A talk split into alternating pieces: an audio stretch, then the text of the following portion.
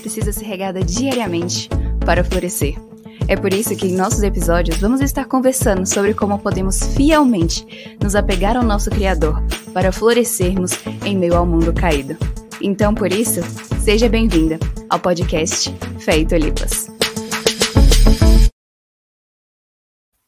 Sejam bem-vindas ao podcast Fé e Tulipas, porque hoje a gente vai estar continuando a nossa série, essa série de lives, de podcasts que a gente está fazendo com base nesse livraço que é As Crônicas de Nárnia do C.S. Lewis.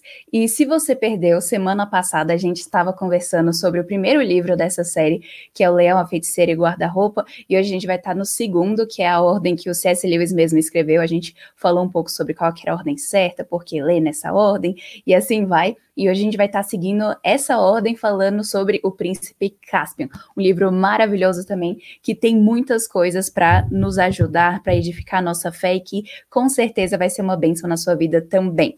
Então, é, como eu falei no, no, último episódio, a cada dia que a gente for estar falando sobre cada um desses livros, a gente vai estar falando só sobre eles. Então, se às vezes você leu o Príncipe Cáspio, mas não leu o, a Viagem do Peregrino da Alvorada, não tem problema, porque a gente vai falar só sobre esse. Então, desse jeito, você não corre risco de ter spoiler.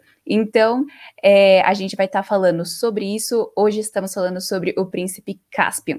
E lembrando, se você perdeu, a gente falou que é, a base para todo esse podcast está sendo, obviamente, o livro As Crônicas de Nárnia, mas também estamos usando como base as palestras do, as palestras do Douglas Wilson, que ele fez sobre Nárnia. Também tem um livro que foi traduzido para o português dele chamado Que Aprendi em Nárnia, que ele vai dar uma resumida nisso tudo. E também tem um podcast chamado Wade Center, que é da Faculdade Wheaton, lá dos Estados Unidos, que eles vão e trazem um pouco sobre isso, uma, um aspecto mais literário que é muito interessante também de ouvir, que eu gostei bastante.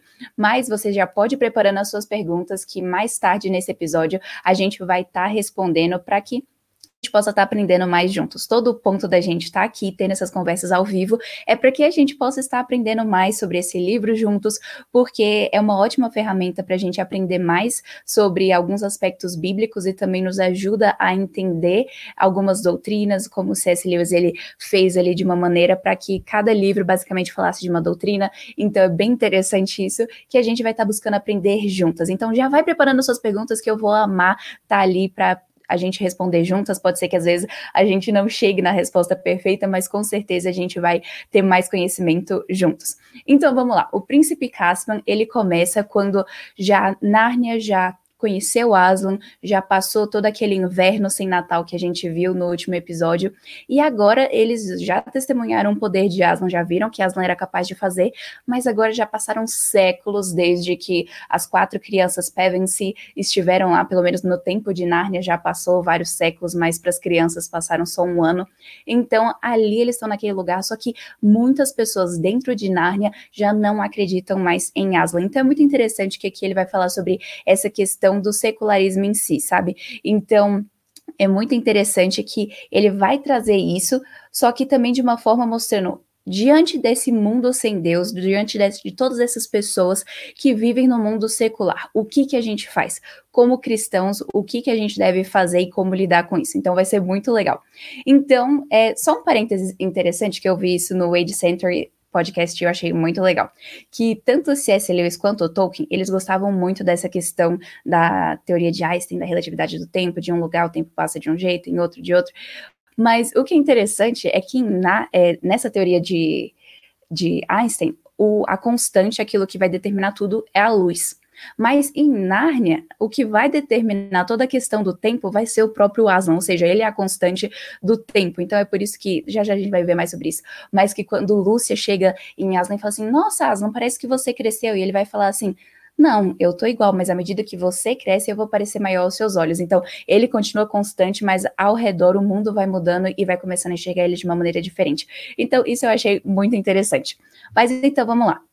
O príncipe Caspian ele vai tratar sobre essa questão do secularismo, como eu falei. E a gente falou sobre, é, no episódio passado, como que o leão, a feiticeira e o guarda-roupa, eles ele traz à tona essa questão da lealdade. A gente viu como que o Edmundo, ele simplesmente abriu mão dessa lealdade que ele devia prestar aos seus irmãos, à sua família, de estar tá ali é, sendo um suporte, sendo um apoio para eles, mas ao contrário, ele vai e trai eles em favor da feiticeira e depois a própria feiticeira trai ele. Então, assim, é uma série de traições que acontece ali, mas que em contrapartida, as outras crianças que são fiéis a Aslan, Aslan continua fiéis a ela e Aslan, mesmo ao infiel, a Edmundo, ele é fiel de forma que depois a gente vai ver que Aslan morre por Edmundo e a lei, que é a magia profunda no livro, ela é fiel a Aslan de maneira que se está escrito que uma pessoa que vai morrer pela outra e depois ela vai ressurgir, então, isso realmente vai acontecer e foi o que aconteceu com Aslan. Então, é muito interessante a gente ver isso, que foi o que aconteceu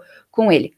Então, agora vai continuar basicamente esse tema da lealdade, só que, como o Douglas Wilson mostra, também vai ter uma questão de autoridade, de governo. Então, vai ser dos livros, assim, do C.S. Lewis, esse é o que é, tem mais essa conotação de batalha, de guerra, apesar da última batalha ter um pouco isso que não é tanto uma guerra em si travada, mas de alguma forma. Mas nesse daqui realmente acontece uma guerra, uma batalha, e aí eles vão e a gente vai ver sobre toda essa questão de, desse governo, mas que também como que a gente deve é, botar a nossa aliança, ou seja, a nossa lealdade em quem a gente deve colocar.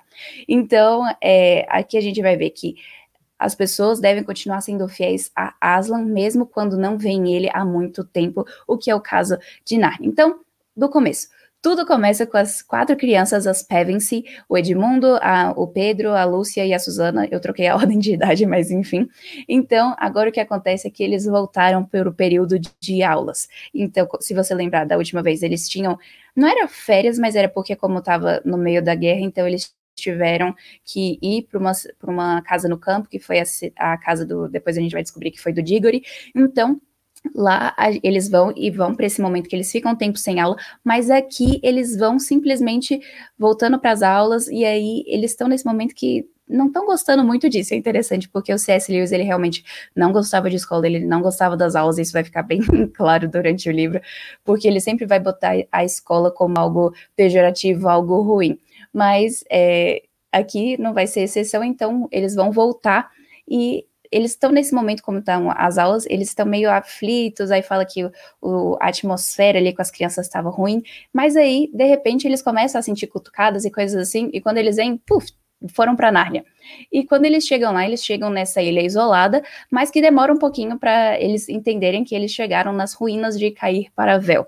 E isso é uma coisa que indica para a gente que já passou muitos e muitos anos desde que eles tiveram a primeira vinda para ele, é, a Nárnia. Então é interessante isso. Mas é interessante que quando eles chegam, aí fala muito tempo sobre as maçãs, sobre o sanduíche, sobre o almoço que eles não teriam. E aí depois vai e eles veem uma pessoa interessante que eles nunca tinham visto antes, que a gente vai ver que depois vai ser o mais leal a não Trumpkin. E o Trumpkin ele vai contar toda uma grande parte da história pra gente, né? Tudo começa com o Trumpkin narrando. Então, o Caspian décimo, que até então ele é um jovem que ele não sabia muito bem o que estava acontecendo na corte, mas ele vivia ali de alguma forma à mercê do tio dele chamado Miraz. Mas ele não sabia como que o tio dele tinha chegado no trono, de que o tio tinha matado o pai dele. Então, é interessante que, lembra que a gente falou do último episódio de que tiranos são sempre maus e que feiticeiras são sempre maus, ogros são sempre maus e que os príncipes, os reis, é, os animais falantes, esses são sempre do bem. Então, é, em Narnia a gente vê esse padrão daquilo que é sempre bom e daquilo que é sempre ruim, e aqui não vai ser exceção. Aqui, quando o Miraz já mostra que ele é um tirano, com certeza a gente já vê que ele é o típico rei, é, rei não, né? O típico tirano mal que a gente já conhece de várias histórias. Então, aqui essa lógica continua. E a gente vê que o Caspian, ele, ele começa a questionar, perguntando assim, ah, e quanto antiga Nárnia, todas essas coisas, e aí quando o tio dele começa a questionar assim, quem te falou sobre isso? E ele fala assim, foi a minha antiga ama, e aí ele vai e bane essa ama do, da corte, então já fica uma coisa meio estranha, a gente fala assim, bom, o que, que ele tá tentando esconder, né? Mas então, agora Caspian, ele não teria mais essa ama, mas ele teria um tutor que vai ser o Cornélios, mas o Cornélios não é qualquer tutor, ele é uma pessoa, ele é um meio anão, o que a gente vai ver né, que os telmarinos eles chegaram em Narnia e eles tentaram é, afastar os animais falantes, os anões e tudo, mas alguns de alguma forma se disfarçaram e entraram ali naquele meio. E aí o que, que, acontece é que eles tentam suprimir a ideia de que existe animais falantes, de que existe Aslan, de que já existiu uma feiticeira, de que já existia um período que era completamente inverno em Nárnia. Então eles tentam suprimir isso, o que é interessante que vai ser o primeiro sinal para a gente mostrando sobre essa questão do secularismo. Então o que, que acontece? A gente vê o mundo é, séculos depois da vinda do Senhor Jesus, então a gente já está aqui dois, mais de dois mil anos depois, só que muitas pessoas hoje viram para trás e falam assim: "Ah, mas a gente não tem evidência de que isso realmente aconteceu". Então, agora o livro ele vai lidar com essa questão daquelas pessoas que tentam suprimir essa realidade de que o Senhor Jesus existiu, de que Deus existe, de que as coisas sobrenaturais da nossa vida existem, de que os milagres que Deus fez existem. Então, hoje em dia, todo esse secularismo, todo esse mundo sem Deus vai tentar dizer que essas coisas não existiram. Mas aí é interessante que aí depois a gente vai descobrir que o rei Miraz, ele vai ter um filho, a esposa dele ficou grávida, e agora eu não lembro o nome da, da esposa dele, que é um nome bem grande, bem esquisito, mas enfim, que aí o, o Miraz ele recebe a notícia de que vai ser pai, então agora ele não precisava mais ter o sobrinho dele, Caspian, como uma pedra no sapato dele, então ele poderia simplesmente matar o sobrinho igual ele fez ao seu próprio irmão. Mas aí o Cornelius, mais inteligente do que Miraz, ele vai e fala pro Caspian fugir. E nessa que Caspian foge, ele vai e se encontra com é, dois anões e com um caça-trufas, que é um texugo. Eu até tinha pesquisado para ver o que, que era um texugo, parece tipo um furão misturado com gambá, é meio bonitinho assim, depois dá uma olhadinha. E aí o que, que acontece? A gente vê dois tipos. Tem o anão, que seria o anão do bem, que é o Trumpkin, que apesar dele não acreditar é, na antiga Nárnia, em Aslan e tudo isso, mas ele ainda é leal àquilo que ele sabe que é certo. Então ele tem convicções e ele vai com elas até o fim. Enquanto, por outro lado, a gente vê um anão mau, que é o Nikabrick, que o que ele vai simplesmente dizer é que não existe nada daquilo que eles têm que matar Caspian. E é interessante, ele fazia parte de alguma forma dessa antiga Nárnia, porque ele vivia ali com animais falantes, com outros anões, mas que ele tinha o, o mesmo pensamento pensamento de Miraz, ou seja, o pensamento dele era o pensamento de um inimigo de Nárnia, mesmo estando e vivendo na própria Nárnia. Então, uma coisa interessante, como que a gente vê muitas é, coisas desse tipo por aí. Mas o que a gente vai ver é que esse texugo, o caça-trufas, ele vai querer ajudar a todo custo, porque antes de ser leal ao próprio Caspian, ele é leal a Aslan.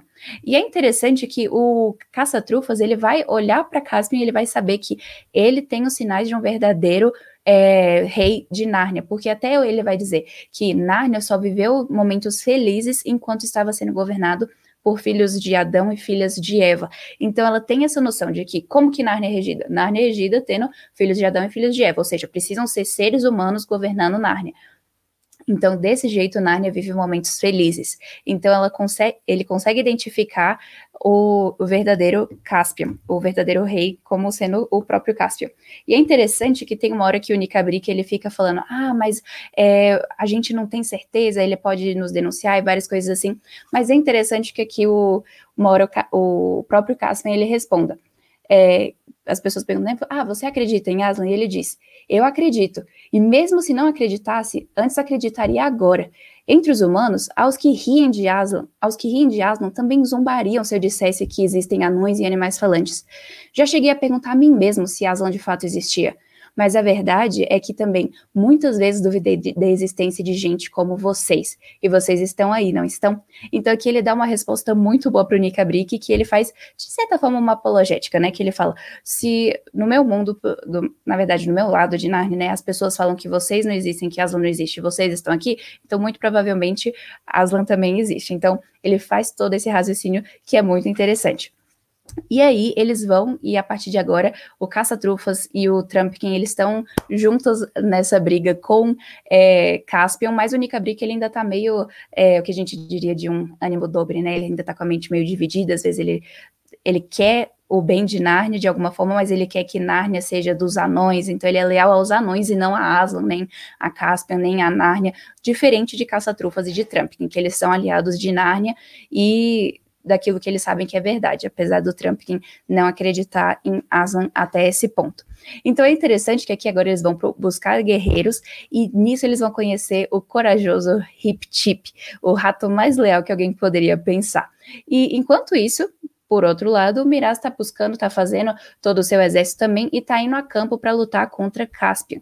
E mais é, o próprio Caspian ele tinha recebido um presente de Cornélios, que era a corneta, a trompa de Susana, que era assim, sempre quando você precisar de ajuda, toque essa trombeta que, você, que ajuda vai vir.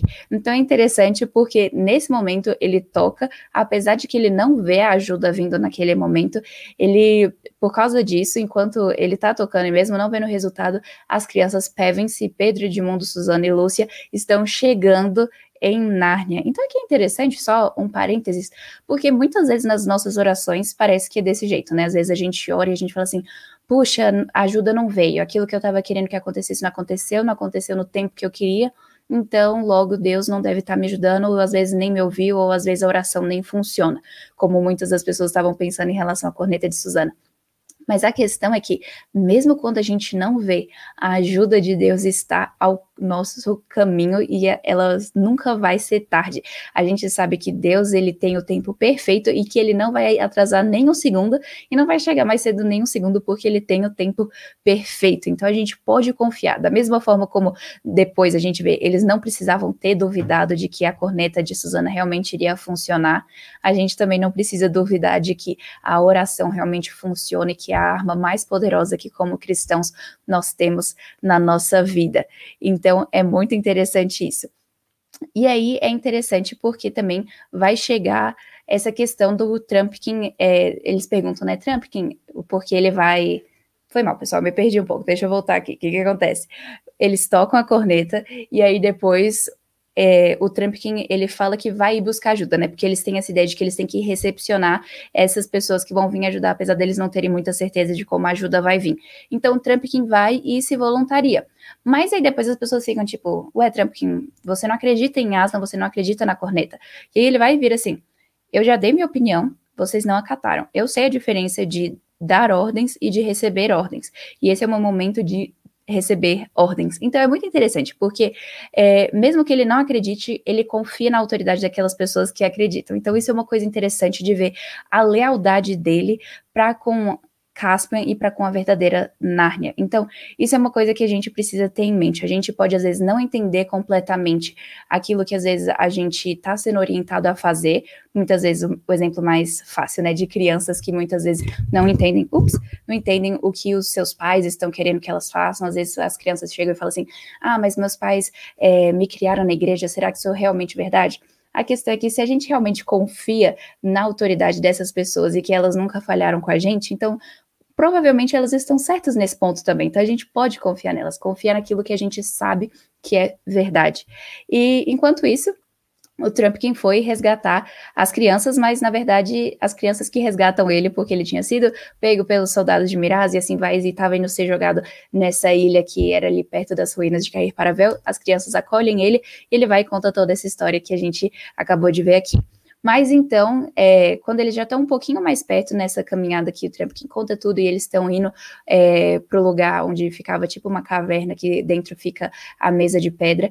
Então, ali, enquanto eles estão no caminho, Lúcia, ela sente que ela vê Aslan. Ela olha de relance e ela fala assim: Ah, eu, eu vi Aslan ali, eu acho que ele quer que a gente vá por ali. Mas enquanto isso, todas as outras crianças não acreditam e falam assim: Hum, não sei. É, mas aí é interessante que todos os irmãos dela, exceto Edmundo, não acreditam nela. Então aqui é interessante.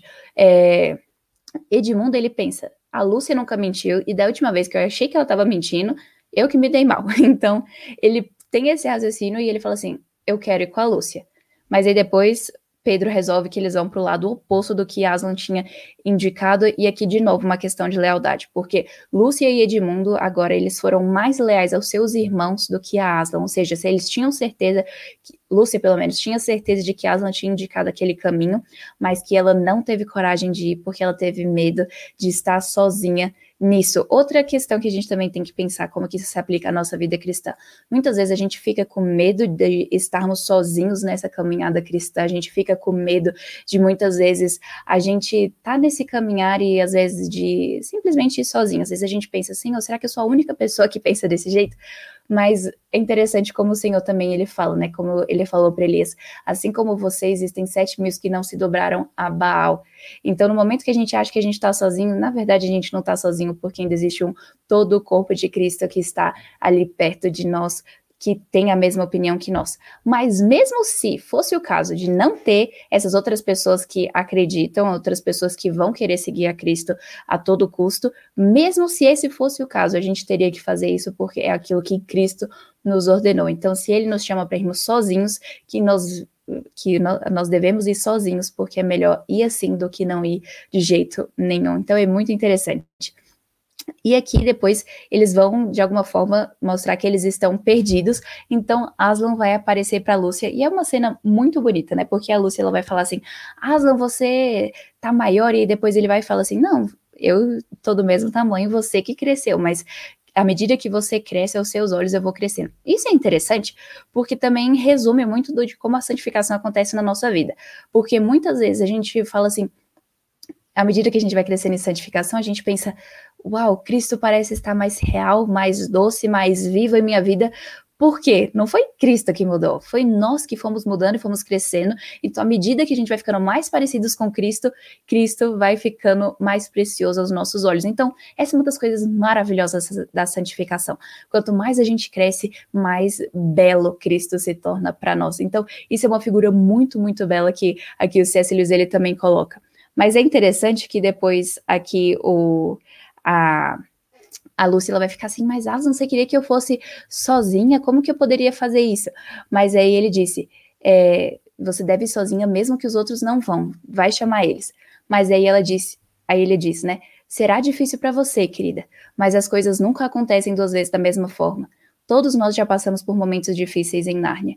E aí ela diz que depois que ela passou, que ela viu aquilo, ela se sentiu tomada da força do leão. Então, como que no momento que a gente vai fazer as coisas certas, a força de Cristo nos enche para a gente ter força de fazer aquilo que é certo, aquelas coisas que a gente pensava que a gente não teria forças para fazer. Então, isso é muito, muito interessante.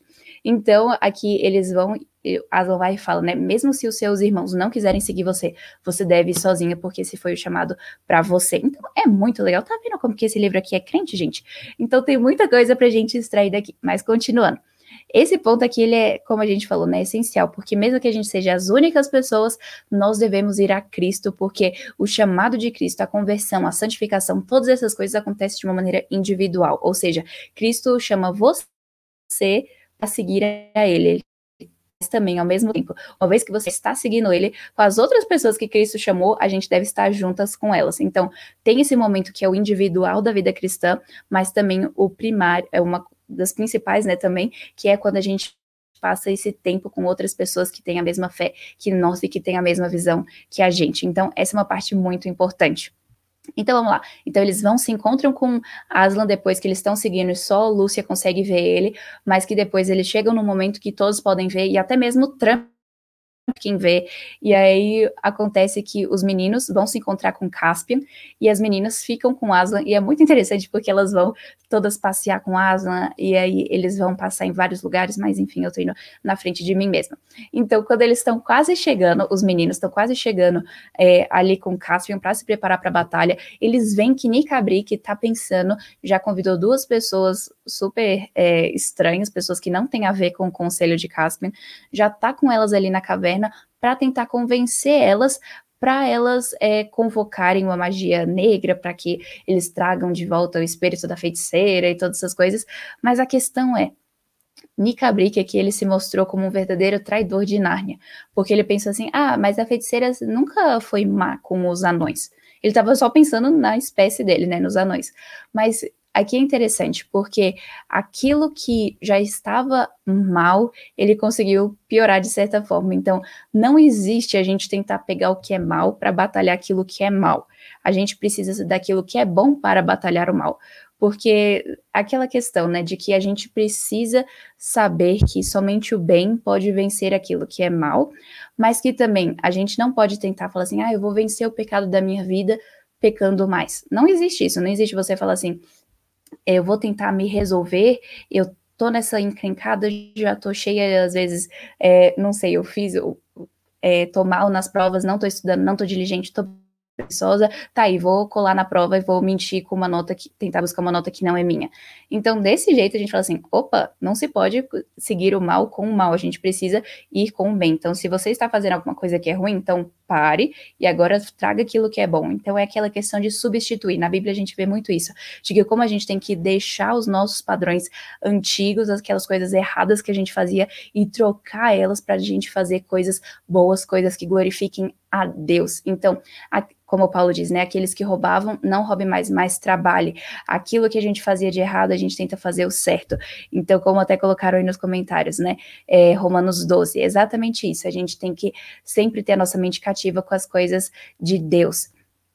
Então, seguindo, é, Aqui a gente vai ver que vai ter uma guerra e vai ter um monte de confusão nesse meio, porque as pessoas que eram aliados de Miraz no meio vão trair Miraz e aí vai virar toda aquela bagunça e Miraz morre, mas enfim, enquanto tá tendo essa guerra, Aslan tá com Lucy e Susana e eles estão fazendo um passeio.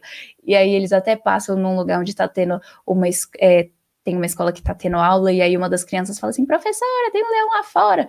E aí, essa menininha, que é depois que Aslan vai e chama ela, e ela vai e monta em Aslan.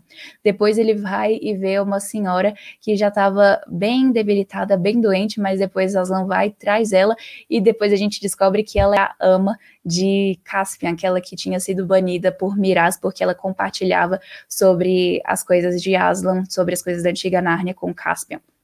E aqui depois é, a gente vai ver que finalmente Caspian e Aslan vão se conhecer, que até esse ponto eles não se conheciam. E aí é interessante que Aslan até pergunta assim: você sente que você é apto para ser rei? E a resposta de Aslan é perfeita, que ele fala assim: sinceramente não, porque eu não passo de uma criança. Então Aslan vai e fala, né?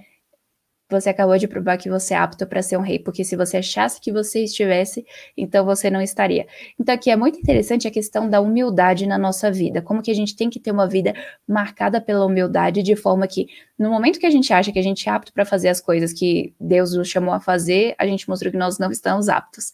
Mas no momento que a gente pensa assim, Senhor, justo eu, Senhor sabe que eu sou fraco, Senhor sabe os meus erros, sabe as minhas é, as minhas debilitações em relação a isso, como que eu devo lidar? Então, nesse momento que a gente se vê como o menor, Deus vai e nos coloca de uma maneira incrível para que a gente possa fazer grandes coisas para Ele. Então, sempre a humildade é o caminho. Então, até, por exemplo, eu estava lendo na minha devocional hoje sobre quando o servo de Abraão é, vai encontrar uma esposa para Isaac.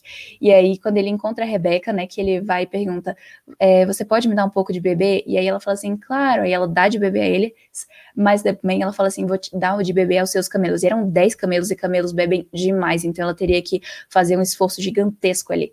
Então, como que essa humildade dela se tornou a chave para aquilo que Deus tinha para ela, que seria de ser a mãe de milhares de milhares, de ser a esposa de Isaac e de ser uma das madriarcas da fé. Então, assim, é incrível a gente ver. Sempre a humildade vai ser algo belíssimo na nossa vida, porque desse jeito a gente vai glorificar a Deus e desse jeito o Senhor vai fazer coisas incríveis na nossa vida. Então, a verdadeira humildade é sempre uma chave para que a gente possa crescer em fé e em amor ao nosso Deus. Então, é, logo depois também a gente vai ver um tipo diferente de humildade, porque o Hip ele chega para se apresentar a Aslan, mas aí ele vê que ele tá sem rabo e ele fica super desconcertado, então ele vai pedir a Aslan para restaurar o rabo dele. Mas Aslan ainda tá conversando com ele, querendo saber o porquê Hip queria realmente ter um rabo. Quando ele vê todos os outros ratos com espadas na mão, e aí Aslan pergunta: O que, que vocês estão fazendo? E eles dizem: se o Hip Tip, que é o nosso chefe, se ele não for ter o rabo, a gente não pode é, querer ostentar algo que o nosso chefe não pode ter. Então eles estavam pr prontos para cortar o rabo deles. Então isso é tão interessante porque é um outro tipo de humildade, porque eles veem que nós precisamos estar todos iguais aqui, porque nós estamos juntos, então nós vamos fazer, sacrificar grandes coisas por amor a outras pessoas. Então, nesse momento que a gente tem um amor ao próximo, que a gente não pensa em nós mesmos, a gente não pensa no que é melhor para nós, mas a gente pensa no que é melhor para aquela pessoa e aquilo que vai glorificar a Deus e que vai abençoar outros, desse jeito a gente também está sendo humilde. Então, é uma coisa muito interessante que a gente também vai ver aqui. E é uma humildade como se fosse em conjunto, né? Mas aí continua a história e a gente descobre que o Caspian, na verdade, ele não era um Telmarino e que ele era realmente um filho de Adão e um filho de Eva, ele era um ser humano. E é muito interessante essa parte que o Caspian ele vai falar como que isso é honroso é, e desonroso ao mesmo tempo. Eu até tinha marcado aqui, mas meu post-it caiu. Mas enfim, é, Asna ele vai falar como que é honra o suficiente para que o mais pobre mendigo ande de cabeça em pé, mas também é desonra o suficiente para abaixar o pescoço de qualquer imperador, de qualquer autoridade. E se a gente for parar para pensar, por que isso acontece? Porque muitas vezes a gente vê que nós somos seres humanos, ou seja, nós somos criados à imagem e semelhança de Deus. Então, dessa maneira, a gente sabe que nós temos essa honra, ou seja, nós temos essa dignidade que o próprio Deus colocou em nós, mas ao mesmo tempo, junto com, é, no mesmo livro, ou seja, ali em Gênesis, fala sobre a criação do ser humano, como que foi glorioso e que depois que Deus criou o homem e a mulher, Deus olhou para tudo isso e disse que era muito bom. Mas logo depois, no capítulo 3, a gente tem falando sobre a queda da raça humana. Então, essa queda que é aquela que todos nós, é, se estaríamos, se estivéssemos no lugar de Adão e Eva, nós estaríamos sujeitos a isso, mas como que isso em si já é uma razão para a gente ter a humildade de não querer se ensoberbecer, porque a gente sabe que nós somos capazes dos mesmos erros que outras pessoas cometeram no passado. Então, isso é uma coisa muito interessante aqui que a gente vê também. Então, ao mesmo tempo que é uma coisa honrosa, por outro lado, também é uma coisa é, que nos humilha o fato de sermos é, seres humanos. Então, semana que vem a gente vai estar tá falando sobre é, a viagem do Peregrino da Alvorada, então não perca. Mas enquanto isso, vamos falar sobre algumas coisas que a gente vê é, no, nesse próprio livro, né? A gente vê que nesse mundo sem Deus, a gente precisa ser leal àquilo que a gente já sabe que é verdadeiro. Ou seja, existem coisas que são reais e que a gente não tem a necessidade de questionar elas, porque se a gente questionar, a gente só vai cair nessa questão que a gente viu aqui, que Narnia entrou em guerra porque algumas pessoas resolveram negar o óbvio, que era que realmente existiu Aslan, que realmente é, o que a antiga Narnia existiu, porque eles tentaram negar aquilo toda essa guerra aconteceu. Então, a gente precisa permanecer fiel àquilo que nós sabemos que é verdade. Ou seja, se nós sabemos que a palavra de Deus é verdade, nós não temos razão no mundo para questionar. Se nós sabemos que o Senhor Jesus realmente existiu, morreu e ressuscitou, nós não temos razão no mundo para questionar. Nós sabemos que isso é verdade, não somente porque nós cremos nisso, mas também porque Cristo se mostra em nossa vida todos os dias é, da nossa vida. Ficou um pouco redundante, mas você entendeu. Então, também, em um mundo sem Deus, a gente tem que a gente não pode deixar de acreditar em algo só porque outras pessoas ao nosso redor não acreditam. Então, aqui o nosso grande exemplo vai ser o caça-trufas, porque ele estava ali, ele vivia perto de Nika Brick e de Trumpkin, que eram dois anões que não escondiam o ceticismo deles, ou seja, eles não escondiam que não acreditavam em Aslan, mas mesmo assim caça-trufas estava sendo fiel então, é interessante, porque nós, como cristãos, devemos ser assim. Muitas vezes a gente pensa assim, puxa, mas como é que vou ser um cristão na faculdade? Como que vou ser um cristão na escola? Como que vou ser um cristão na minha, é, no meu campo de trabalho? Como que eu vou lidar com todas essas coisas? A gente precisa saber, mesmo que todas as outras pessoas não estejam acreditando nas mesmas coisas que a gente acredita, mesmo que todas as outras pessoas é, não entendam o porquê a gente acredita, a gente deve permanecer fiel àquilo que nós sabemos que é verdade. Essa pressão de outras pessoas, todo esse temor a homens, não vale a pena a gente abrir mão daquilo que é verdadeiro e eterno por causa de uma pressãozinha temporária que a gente sente. Então precisamos permanecer fiéis àquilo que é verdadeiro. E também, em um mundo sem Deus, a gente precisa seguir Jesus, mesmo que a gente seja a única pessoa a segui-lo. E é interessante, porque aqui, por exemplo, Lúcia, a Lúcia, ela foi um exemplo depois de como que ela foi ousada de falar assim, pessoal, vamos que a gente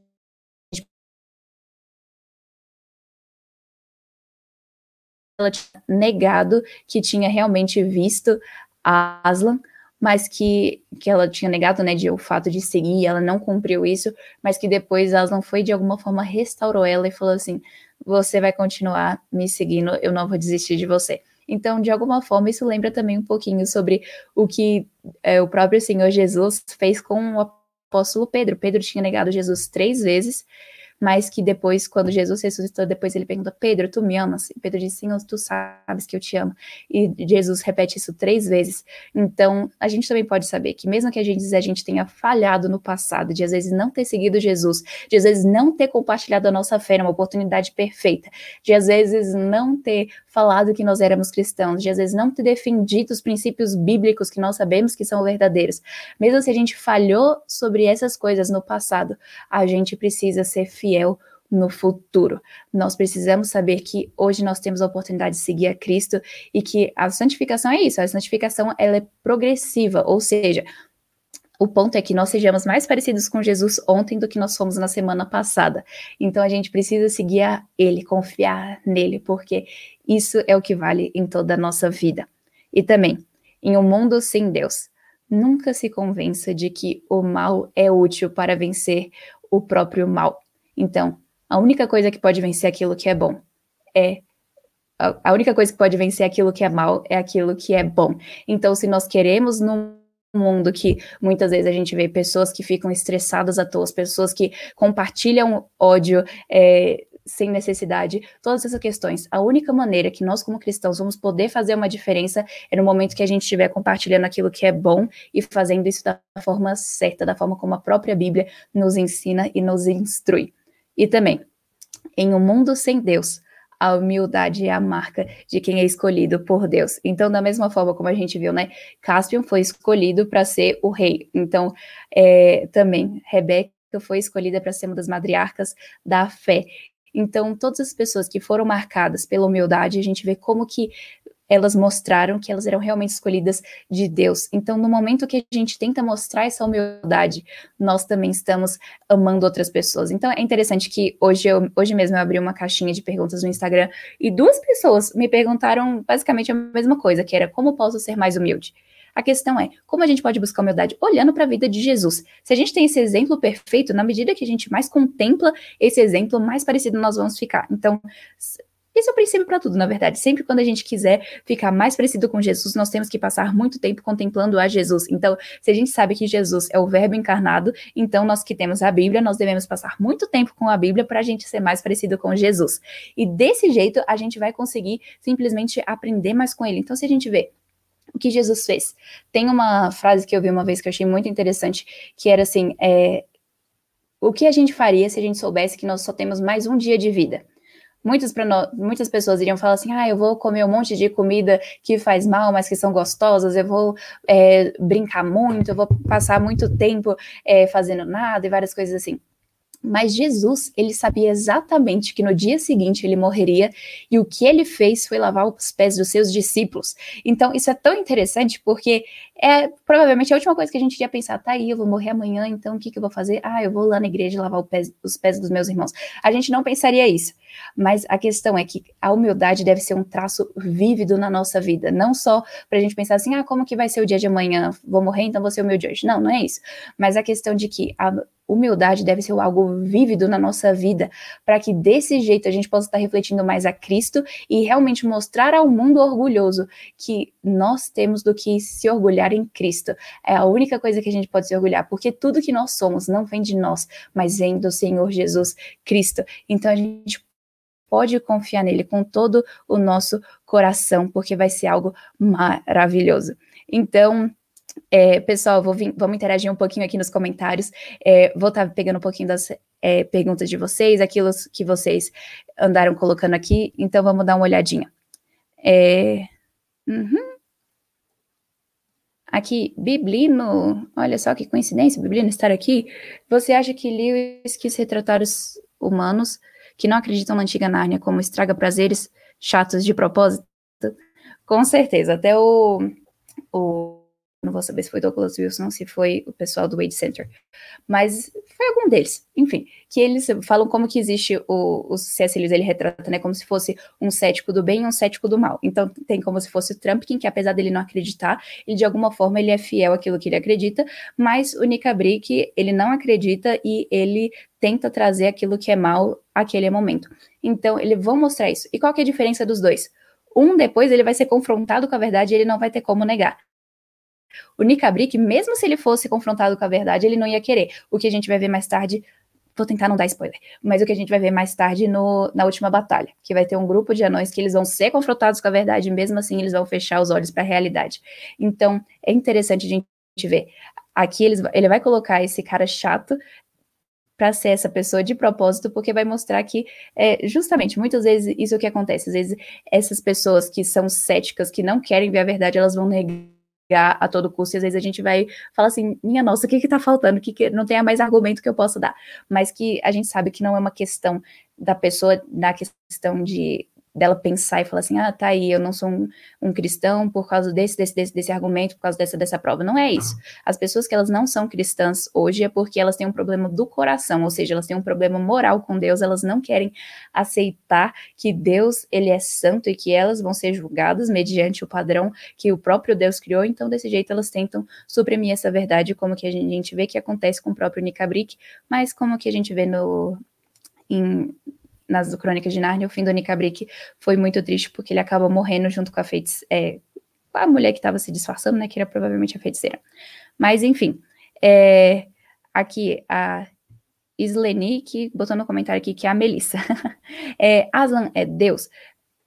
Essa é uma questão complicada, porque é, ele representa, de alguma forma, como que seria o Senhor Jesus em Nárnia. Então ali é como se fosse uma imagem, não chega a ser uma alegoria, não é uma alegoria, alegoria é como se fosse o livro O Peregrino, que o cristão sempre vai ser o cristão, então existe, como Douglas Wilson explica, é como se existe algo aqui na Terra que é algo que a gente não consegue muito bem exemplificar numa pessoa só, mas que no peregrino, por exemplo, ele vai transformar isso em uma pessoa concreta. Então, por exemplo, no peregrino, o flexível, ele vai resumir todos os cristãos ou aquelas pessoas que é, dizem que acreditam em Deus, mas que de alguma forma são flexíveis. Então, ele vai pegar um conceito meio abstrato e vai transformar isso em algo concreto.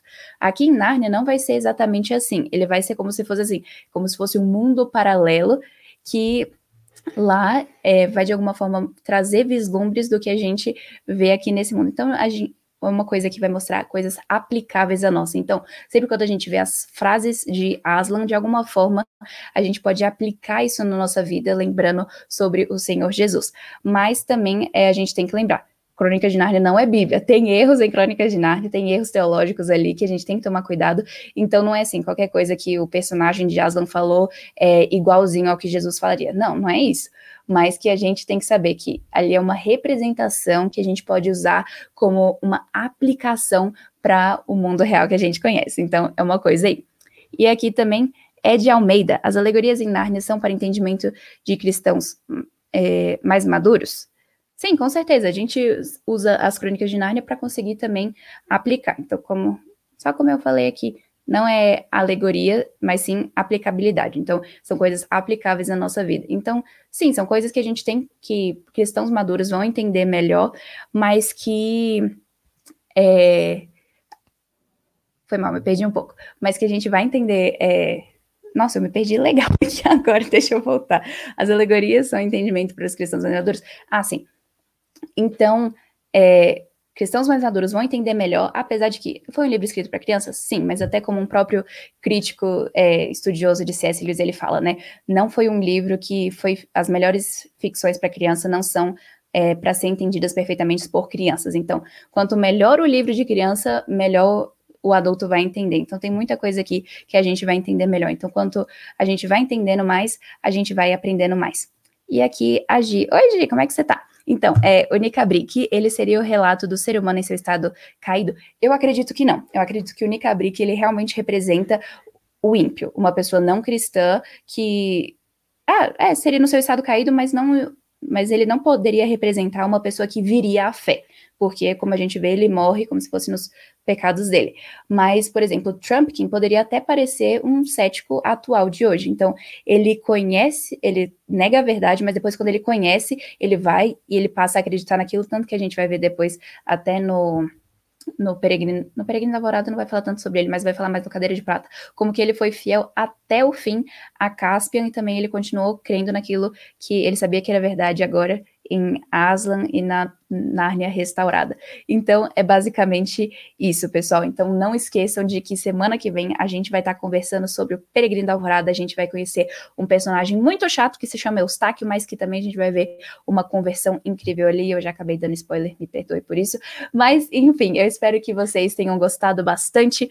É, não esquece de se inscrever no canal, de ativar o sininho se você foi abençoada por esse podcast. E também eu quero saber nos comentários qual parte que você mais gostou do, do livro de Nárnia? Qual que foi aquela cena que realmente tocou o seu coração? Tem várias cenas super emocionantes e eu vou amar saber quais, quais são as que vocês mais gostaram aqui nos comentários. Então, pessoal, que Deus abençoe muito a vida de vocês e a gente vai se ver mais na semana que vem para continuar falando sobre as crônicas de Nárnia, mas dessa vez sobre o peregrino da Alvorada. Então, prepare as suas perguntas e a gente se vê na semana que vem.